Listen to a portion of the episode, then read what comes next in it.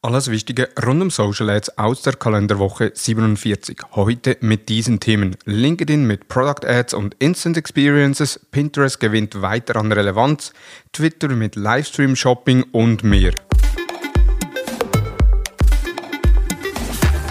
Hallo und herzlich willkommen zu Digital Marketing Upgrade, präsentiert von der Hutter Consult. Mein Name ist Thomas Besmer.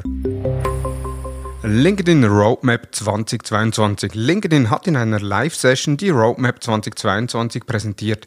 Dabei dürfen wir uns Werbetreibenden auf einige sehr spannende Neuerungen freuen. Nun einige Highlights aus meiner Sicht. Das Document-Ad, welches Anfang des Jahres bereits angepriesen wurde, ist nun in der Beta-Phase und wird sehr wahrscheinlich Anfangs 2022 ausgerollt. In diesem Ad-Format können Dokumente, E-Books, Präsentationen und mehr direkt in der Ad eingebunden und beworben werden.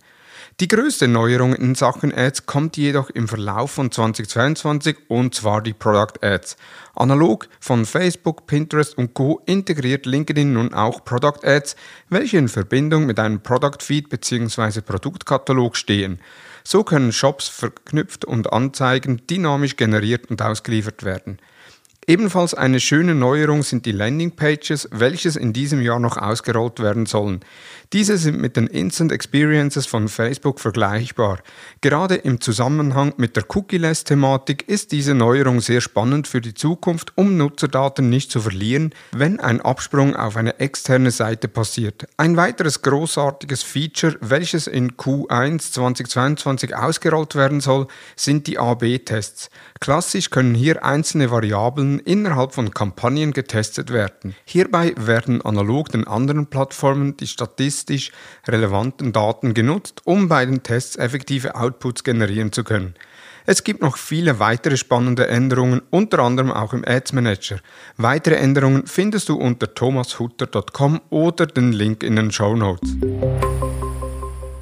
Twitter testet Livestream Shopping. Twitter betritt nun relativ spät die Social Commerce Bühne und testet nun ebenfalls das Shopping in Live Broadcasts. Nutzerinnen sind hier augenscheinlich während eines Livestreams in der Lage, die vorgestellten Produkte dauerhaft unter dem Live-Video anzuschauen, Artikelinformationen abzurufen und diese dann auch zu kaufen.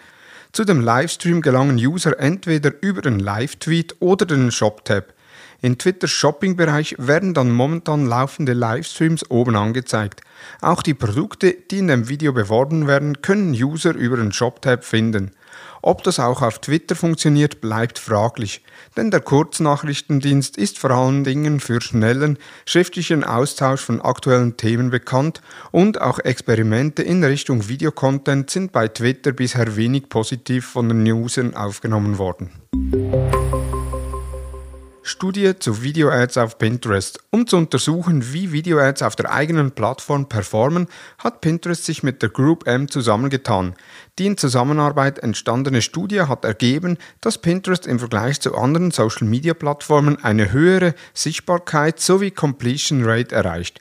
Video-Ads bieten für Werbetreibende ein hohes Potenzial, ihre Zielgruppe anzusprechen. Dabei reicht es jedoch nicht, sie am richtigen Ort zu erreichen. Vielmehr müssen die Inhalte stimmen und sich in das Umfeld einfügen.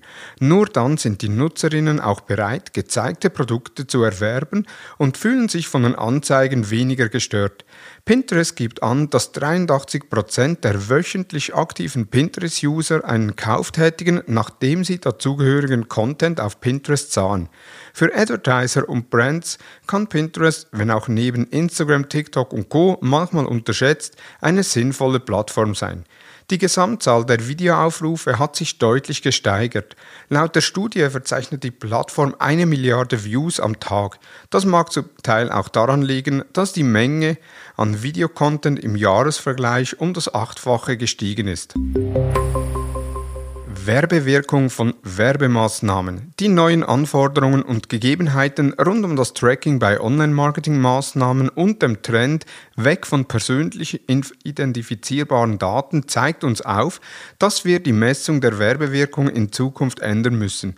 Doch welche Möglichkeiten stehen Werbetreibenden zur Verfügung? Wird Henry Fords Zitat, ich weiß, die Hälfte meiner Werbung ist hinausgeworfenes Geld, ich weiß nur nicht, welche Hälfte in Zukunft wieder Realität Qualität. Mit Maren Seitz, Senior Director und Head of Dach beim unabhängigen Tech- und Analytics-Unternehmen Analytics Partner, haben wir über die Möglichkeiten der Werbewirkung von Marketingmaßnahmen gesprochen. Dabei haben wir diverse Modelle besprochen und beispielsweise das Marketing Mix Modeling, die Multitouch-Attribution sowie Conversion Mix Analytics und mehr diskutiert. Die ganze Episode findest du in diesem Podcast. Die Episode wurde am letzten Freitag veröffentlicht.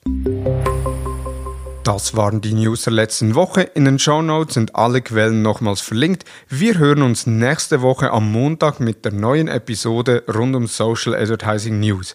Nun wünsche ich dir einen erfolgreichen Wochenstart. Vielen Dank fürs Zuhören und Tschüss.